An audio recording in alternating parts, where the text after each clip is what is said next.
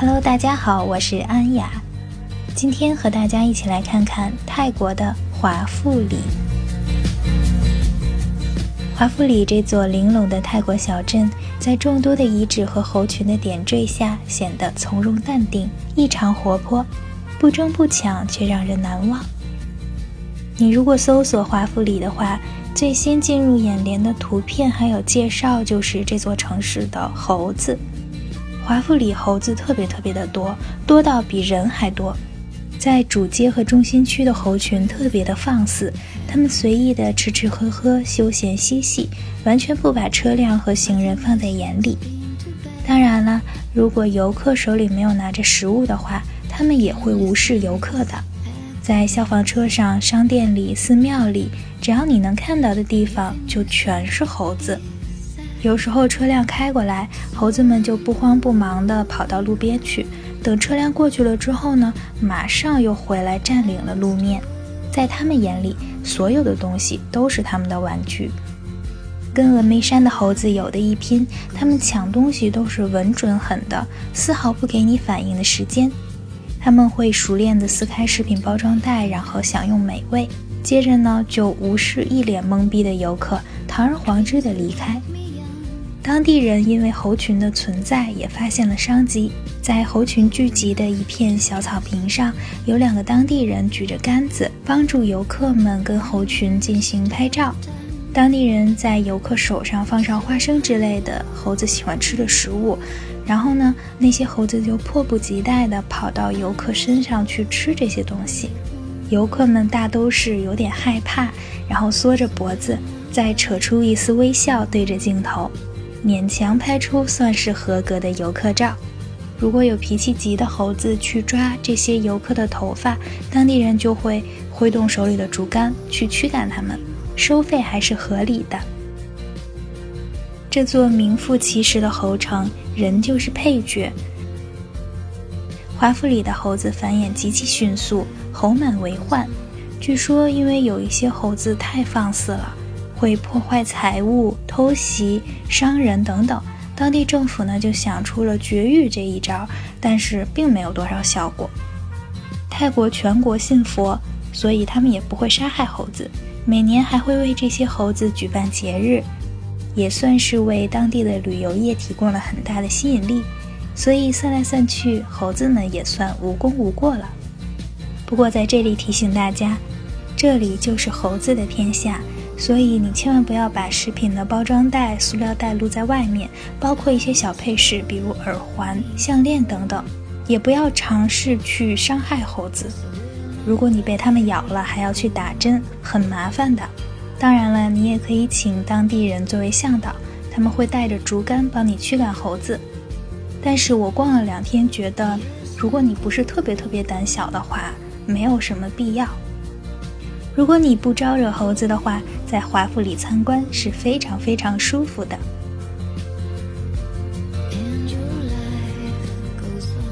聊完了猴子，我们再来聊一聊华富里的化妆舞会。我在去华富里的时候，正好是二月，赶上了他们正在举行一个暹罗时期某位国王的庆典的节日。在华富里会经常有各种各样的节日，那时候满大街都是鲜花和彩灯。鲜花都是盛开或者半开的花苞，没有一片花瓣是损坏的，满街飘香。逛街的当地人也穿成暹罗时期的打扮，阔腿裤特别有意思。我的微信公众号上也有很多当时我参加这个节日的照片，还有刚刚说的猴子们的照片，在微信搜索“严肃的扯”就可以找到我。那在华府里最著名的遗址大皇宫里面。就有人数最多的一个彩排，演员阵容非常的壮观，传统的乐器、舞蹈队、模特队、游行队伍，就像我们国庆的方阵一样，他们聚在一起在草坪上候场。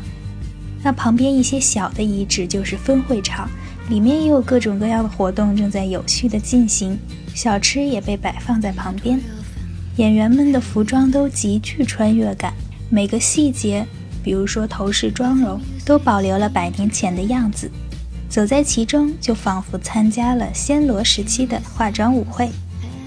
因为这个小镇没有多少游客，再加上他们排练的时间是选在了太阳不那么强烈的傍晚，所以在整个小镇的众多遗址和排练场里，只有我和我的同伴两个人是外国人，拍照拍得不亦乐乎。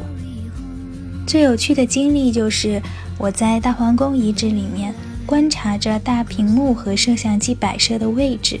大屏幕上呢会显示出从入口到主会场这条路上的情景，拍摄的就是演员们进场的一些花絮。我看准了时机，在没有人的空档，背对着摄像机，从主会场往大门口走。然后呢，我走到中间，回头一笑。这时候，我的同伴就拍了一张我正好回眸一笑，然后映在大屏幕上面的这张照片。但是估计工作人员怕我们捣乱，在我走过去还想再拍一张的时候，他把大屏幕停掉了。但是这张照片真的非常有意思。虽然我的行程时间不太够，没有赶上两天后节日开幕，但是这个前奏给了我不小的惊喜。就像我们的春节一样，节日的气氛可以延续很久。很多人觉得这座小城两三个小时就可以逛完了，事实上的确是这样。